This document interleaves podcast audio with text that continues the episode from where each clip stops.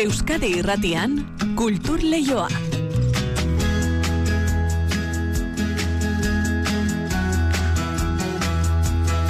Nere izgorrotxategi arratsaldeon. Arratsaldeon daizula inigo. Aurrei zuzendutako eskaintza bat gaur abia puntu EITB podcasten aurketu al izango duguna, ezta? Bai, astelenetik aurrera etxeko txikienen irudimen lantzeko aukera eskainiko du dodoak. Inigo Astiz kazetari eta poetak eta Javier Muguruza eta Mikel Azpiroz musikariek sortu dute kantuaren eta entzumenaren bitartez aurren irudimena eta musika zaletasuna piztu nahian. Sei ataletan, dodoa bere dudamudak argitzen saiatuko da, animalia eta pizti artean astelenetik aurrera esan dizuegu, batal bana izango da egunero, EITB podcast atarian. Sortzaileen auruz, didaktismotik aparte egindako lana da, jolasa eta elementu ludikoekin ornitu dutena, baina landutako gaiak mamitsuak eta arreta zentzun beharrekoak direla ere azpimarratu dute. Dodoa EITB podcasten astelenetik aurrera. Hori da.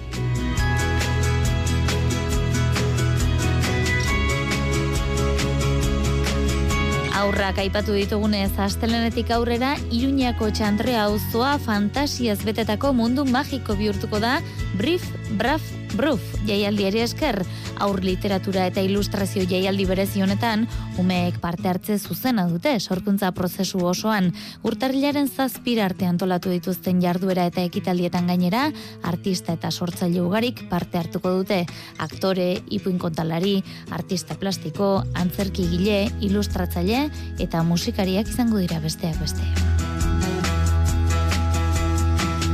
Gainerakoan atzo zumeta ipatu bagenuen gaur Jesus Mari Lazkan hori buruz hariko gara. Donostiako altxerri galeriak bere lanekin osatutako erakusketa zabaldu baitu.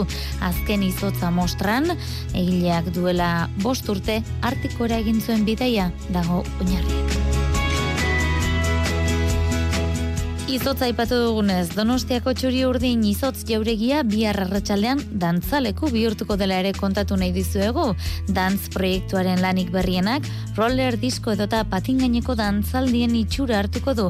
Itzordua, arratsaldeko seietan hasiko da, eta gaur arte luzatuko da. Bain justu beste disiplina bateko dantzere ipatu behar dugu, kimuak dantza kolektiboko kideak espero baititugu, Euskal Herriko amaika txokotan erakutse duten generoa ikuskizunaren inguruko xetasunak jasotzeko. Emanaldi sorta zabala eskaini dute, eta dagoeneko urrengo ikuskizuna izango dena ere, generorantz prestatuta dute. Ea zer kontatzen diguten usue urruzola, eta eneko galdos dantzariek kimuak kolektiboko kideek. Arratxaldeko ordu biak eta hogeita amasei minutu ditugu, ekin nieza jogun gaurko kulturleioari. Aurrez baina, arratsalden dizuela guzti guztioi. Kulturleioa zabaltzeragoaz, Euskadi irratian.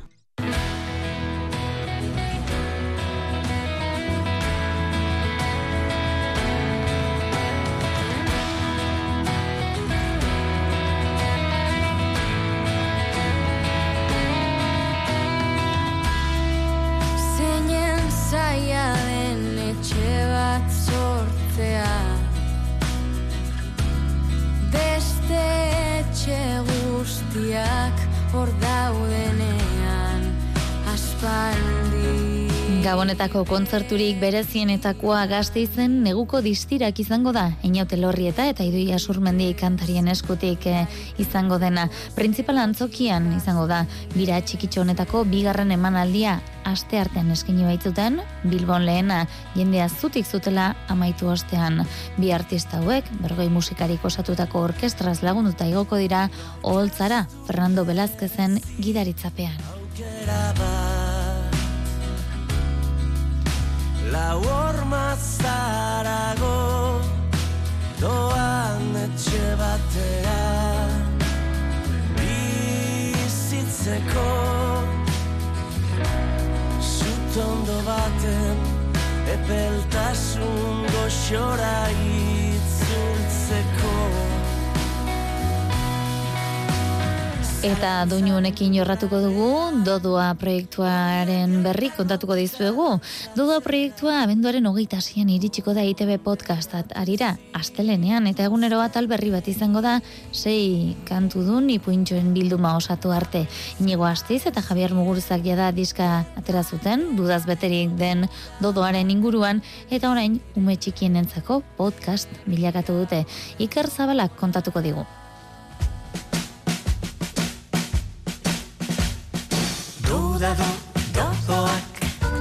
EITB podcastek tartea egingo die etxeko txikienei dodoa ekimenaren bitartez, Javier Muguruza eta Mikel Aspiros musikarien erritmoek eta inigo astiz poetaren hitzek sortutako historio txiki hauekin, errealitateari behatzeko ikuspuntu goxo eta atseginak proposatuz.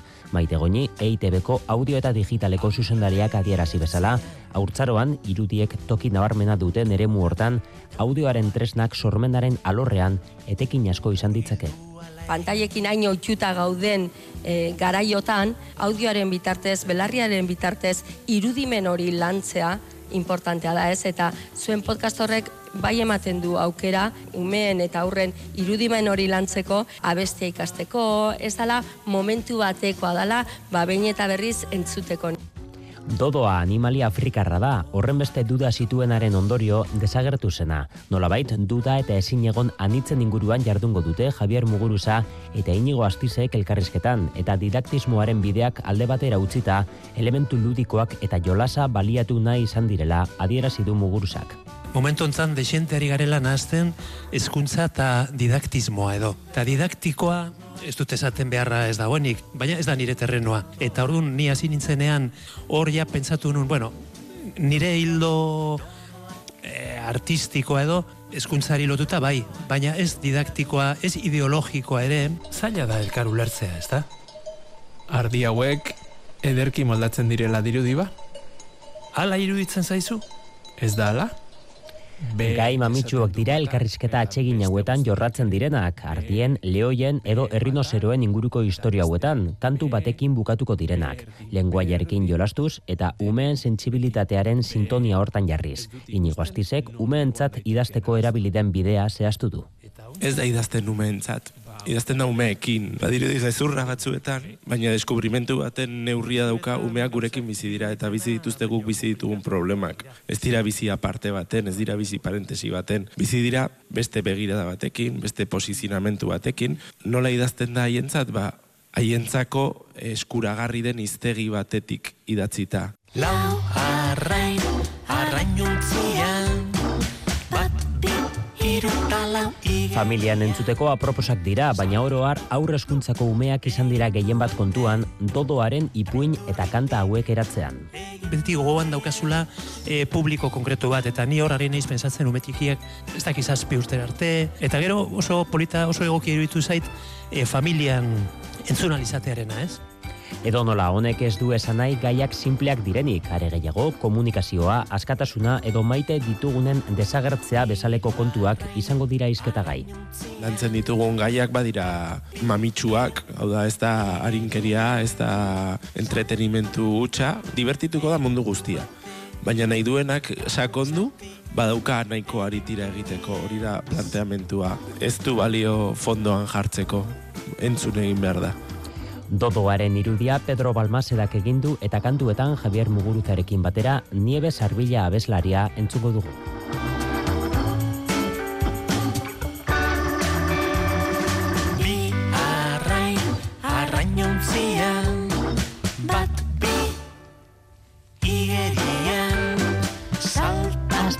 Aurrera dodoa eta astelenetik aurrera Iruñeko txantrea auzoan fantasiaz betetako mundu magikoa.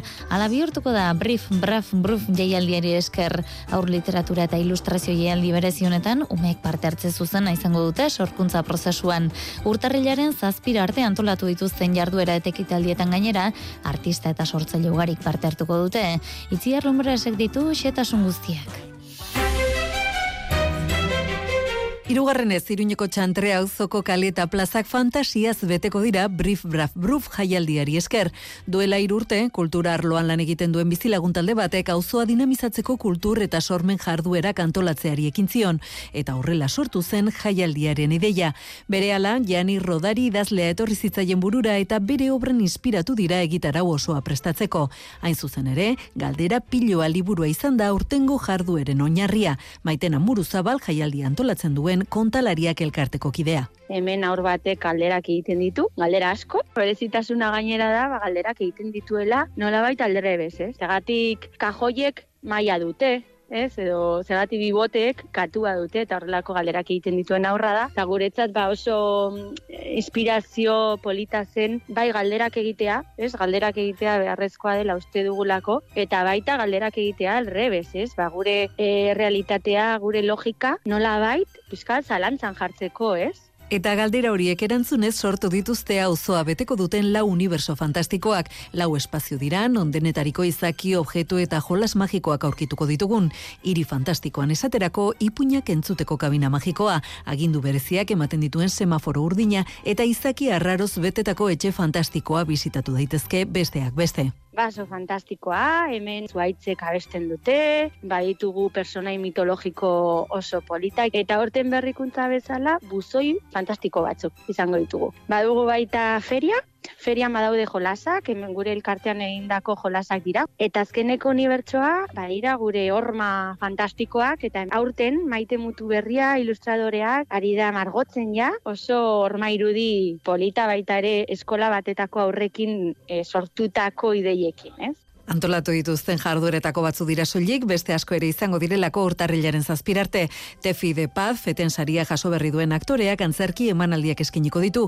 Javier Reik ipuin maratoia, Beatriz Menendez ilustratzaileak lantegiak idatuko ditu eta Mikel Velascoain artistak eta Joli Miranda bezlari estatu batuarrak eskultura eta soinu instalazio musikala prestatu dute. Dena jolasaren bidez guretzat hori oso polita da, ez? Osa, saiatu jolasaren bitartez fantasian murgiltzea eta hortik ba gusto hartzea beste munduetara bidaiatzeko eta literatura lortzen duena hori da, ez? Beste munduetara joatea. Eta hori da nolabait batez ere jolasaren bidez e, lortu nahi duguna jaialdiarekin. Egitara osoa, jarduera eta ordutegiak briefbrafbruf.eus webgunean eskuragarri.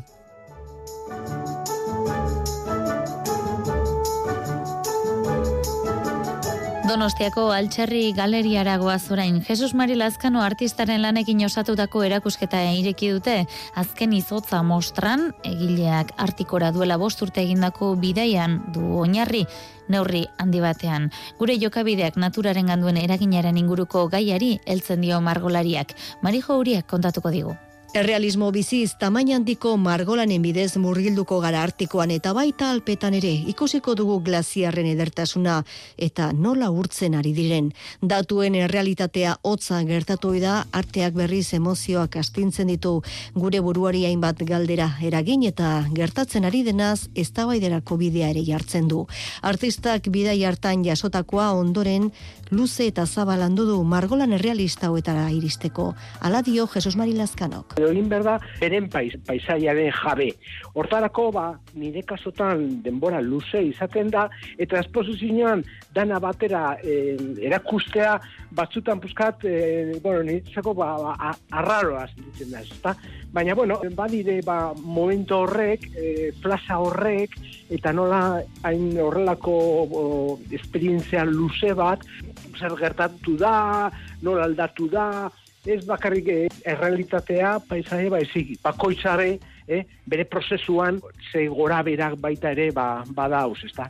Naturaren edertasunaren handitasunaren aurrean jartzen gaitu lazkanok eta bide batez desagertzear egon daitekeen paisaiaren aurrean gertatzen ari den eraldaketaren aurrean. Artikoarekin batera oraingoan alpetako irudiak ere landu ditu egileak. Da ni pentsatzen dut esposizio honetan hori ikusiko dala. E, prozeso bat, eta nola, ba, igual, artituko hasi nintzen lako, nola be, e, beste paisaia beste lekurantz, ba, ba nola, nola mobitzen az, ta? Ze, azkenengo kuadroak eta marrazkiak ez dira artikotik, ez baizik, e, Alpez eta, bueno, Mont Blanc e, mendilla dina aldetik doazte. Paisaiak eragindu pausa. Artikoa izeneko fin laburra ere ekarri zuen 2017ko espedizio ark, orain margolanak ikusgai daude altxerri galerian, urtarrilaren hogeita zortzir arte. Zenbat argi, zenbat esaldi, zenbat alderdi, zenbat ikustaldi. Ez baduzu nahi, paisaiak harrapatzea, irtenbidea bakarra da. Margotzea. Azken izotzetik, goazen orain izotzetara, donostiako txuri urdin izotz jauregia dantzaleku bilakatuko baita bihar arratsaldean. Dantzen ekimen berriak estatuatu arren roller disko edo patin gaineko dantzalen itxura hartuko du, eta arratsaldeko seietan hasi eta gaur arte luzatuko da. Saioa girotzen, bi DJ hariko dira Alai Tolosarra eta Divorce from New York. Ainoa agirrek ditu txetasunak.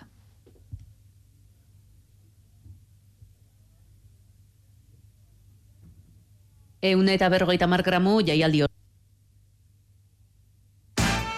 Izotz gainean irristatzeko pistan ospatuko du dantzek urteko bere azken festa handia. Irurogeita amarreko amarkadan modan jarri ziren roller disko edo patin gaineko dantzaldietan inspiratu dira saio hau prestatzeko, baina gurpil gainean patinatu ordez, izotz irristaioekin dantzatuko dira patinatzaileak. Jokin Tegeria, dantzen zuzendaria.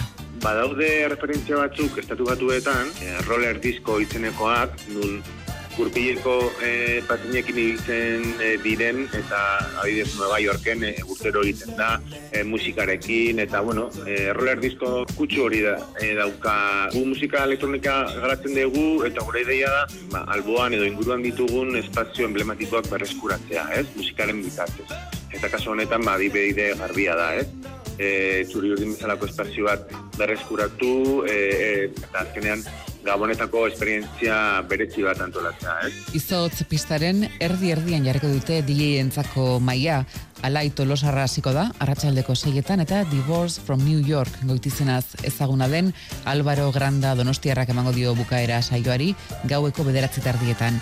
Bai batak, bai besteak, funk eta disko ukituko saioak egingo dituzte. Nahiko ekimen berritzaia da Euskal Herrian gudakigunez behintzat, askotan egin dia eh, emanaldiak, ez? Ba, jendea gradetan egon eserita eta show bat edo ikusten, baina kozu honetan da fiskat interaktiboa, ez? Jendea dago patinatzen, nahi duenak egon daiteke ere bai gradan, baina e, musika egongo da pistaren erdian eta jendea e, DJ-en e, alboan edo egongo dira e, patinatzen, ez? Txuri urdinera bertaratzen direnek, patinetan ibili eta dantza egiteko aukera izango dute ba, baina nahi izan ez gero, armaietatik ere ikusi halko dute izotz pistako dantzaldia. Zudakazu sarrera hor- horrokor bat e, bost eurotan, eta gero patinatu nahi baizu, alokatu egiten dira patinak, eta bi e, komalaro euro balio dute. Azken finean e, esperientzia berri bat da, nahi duenak patinatu dezake, edo e, nahi duenak pixka bat ikuslen moduan egon daiteke. E, ezin izango da kontsumitu e, taberna kanpoan, bakarrik taberna eta bere tarreazan kontsumitu bali izango da, baina bai, e, badago zerbait hartzeko e, lekua, osea, que bueno, e, plan e, gure ustez nahiko interesgarria gabon hauek azteko. Dantzen urte amaierako festa, bihar arratsaldean txuri urdin izotz jauregian.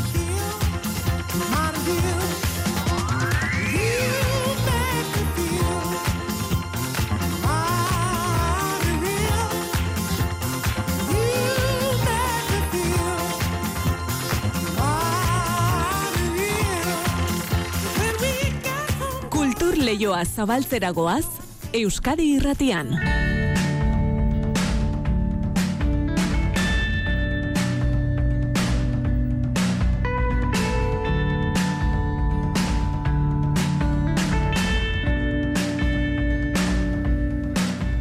Dantzari buruz jardun behar dugu bada datozen minutuetan kimuak dantza kolektiboak herriz herri erakutsi baitu genero izaneko ikuskizuna. Bihar bertan azpeitiko soreasu antzokian dute emanaldia gaueko bederatzietan. Hala ere, ikuskizun honen urrengo moldaketa ere ari dira lantzen generorantz izango dena. Baina bi ikuskizun hauen inguruan hitz egiteko gurekin ditugu ikuskizun honetako bi dantzari, Uxue Urruzola Arratsaldeon Arratxaldeon. eta Eneko Galdos Arratsaldeon zeuri ere. Haupa, txaleon. Ongi etorri bi kulturleiora. Esan dugu generoa ikuskizunarekin ibili zaretera eta zabiltzalet, zabiltzatela Euskal Herri osoa zeharkatuz. Zer moduzko harrera izan du emanaldiak? Ze generoa ez da berez dantza emanaldi soil bat, hor gauza gehiago ere jorratu dituzu ez da? Uxue? Bai, ba, bueno, egia esan e, oso oso pozik eta eta gustoa, e, ba izan du harreragatik, e, ez genuen espero, ez behintzat e, horren bestekoa, eta bueno, ba egia esan, ba gustora hartzen da, e, ba inbeste mimozindako lana, ba bueno, e, ba gustatzeanen, eta bueno, ba, ba lan horrek bere fruitua emateunen, orduan, ba bueno, alde hortatik oso eskertuta denei. Ez zerreztan arieneko pista bat emateko esango diogu ikuskizunaren izenburuak ematen duela aurreneko pista, ez da? Dena batera irakurri ezkero generoa litzateke, baina gen eroak ere badu tartean leku bat, ez da? Bai, hori da, nahi deuna pixkat, ez, emanaldi honekin edo, eh, erakutsi nahi deguna da nola gen ero bategatikan sortu daitezken hainbeste gatazka, ez, ba, inongo momentutan ezer e, imposatu nahi gabe, ba, jendeai pentsau araztea bai nahi dugu ez, nola e, zakildunak eta aludunak gen ero horrek aldatuta, ba, gero etortzen dian datozen arazo guztik eta guzti hori, eta pixkat bai dijo gaia horrekin lotuta. Mhm. Dantzaren bidez hainbat aldarri eta mezu luzatzen dituzuela esan genezake eta hainbat errealitatean hitz bistaratu, ez? Beste modu batean. Bai, hori da. Bai, behintzat e, pentsatu arazi, ikusarazi, edo, bueno, emanaldiak beak ja zerbait pentsarazten bali maizu guretzako ja asko da, ez? Ja burua iragiten maiozu jo bani, hau gertatu zait, edo ez gertatu, edo ondon ikusiet, eta olako gauzak ere moitzen bali maitugu ja horrekin oso pozik. Mhm. Dantzari berari erreparatuta Euskal Dantza pausuetan dago oinarritua, baina beste molde edo dis disiplina batzuetako erritmo pausu eta mugimenduak ere uztartzen dituzue.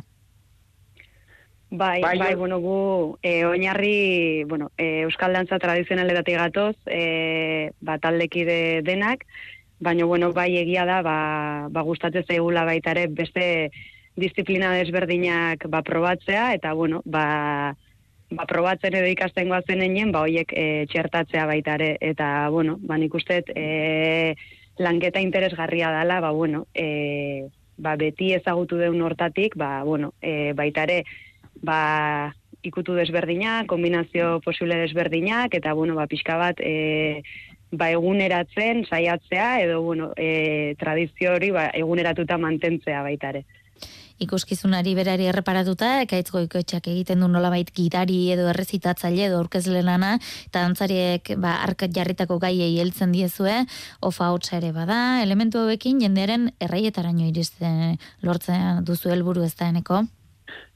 Bai, hori da, azkenen e, igual egia kaleko emanaldin ekaitzen ahotsak eta ariak idatzeko e, hitzak garrantzia handia zeukala, eta orain generorantz bihar e, azpeitin dantzatuko egun generorantz honetan hitzak e, dauka hainbeste, hainbeste garrantzi, baina Osa, hainbeste garrantzi baino gehiago igual da ez dauka hainbeste denbora eman aldian zehar. Baina esateitu nitzak garrantzi handia daukate aria jarraitzeko eta bai, ondo, osa, ondo aztertuta daude zer da hon esan da, motxen esan behar dalako, gauza asko esan ditugu eta bakizu. Ge, geuri ere antzera gertatzen ari zaigu denbora gainera datorkigu isue egingo diezu gonbitea, hemendik aurrera generorantz ikustera gerturatu nahi dutenei? Bai, noski, ba, bueno, e, nahi du noro, edo kuriosia daukan oro, ba, gonbiatuta dago, e, esan bezala, bia behatzitan, sore asu antzokin, e, azpeitin generorantz ikuskizuna ba, ikustea, eta eta bueno, ba, lehen da bizi ikusi dezatela, eta gero baloratuko dute, ez? E, gustoko duten edez, baina, bueno, nik usteet e, parada ona dala, ba, bueno, e, ba, zerbait berritzailea ikusteko eta baita ere ba, norbeak e, bere gogo eta refleksioa egiteko ba bueno e horra aipatzeian hainbat gaien ingurun Mhm. Ba, hortxe geratzen da gonbite eginda, beraz generoa ikusi duenarentzat zerbait berri ere izango da, holtza gainean generorantz lanarekin. Ba, mila mila esker gaur e, gurean izatearren, usu eta eneko, e, Bai. zuen ikuskizun indartsu honen inguruko berri ematearren, segi orain arte bezala gorputzekin dantza egin eta ikusentzulen barruak mugierazten, zortze hon eta urren arte, ondo izan? Bai, eskerrik asko. Agur. Ondo izan, agur. Bai, agur, agur.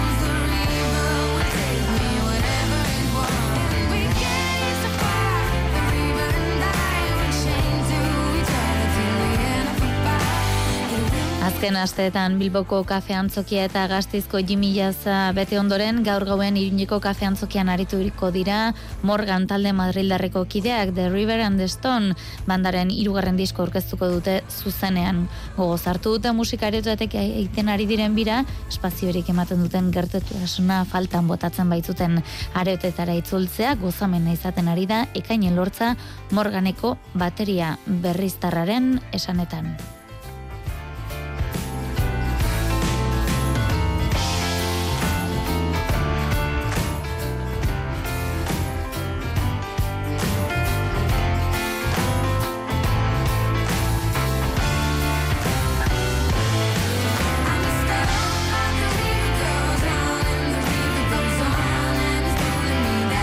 Honen beste ez bagoaz teknika eta realizazioan Xabi Iraola aritu da gaur lanean, orain albisteak badakizu ditu, izango dituzula eta ondoren kantu kontari Josein Etxeberriarekin bihar arte ondo izan eta zaindu.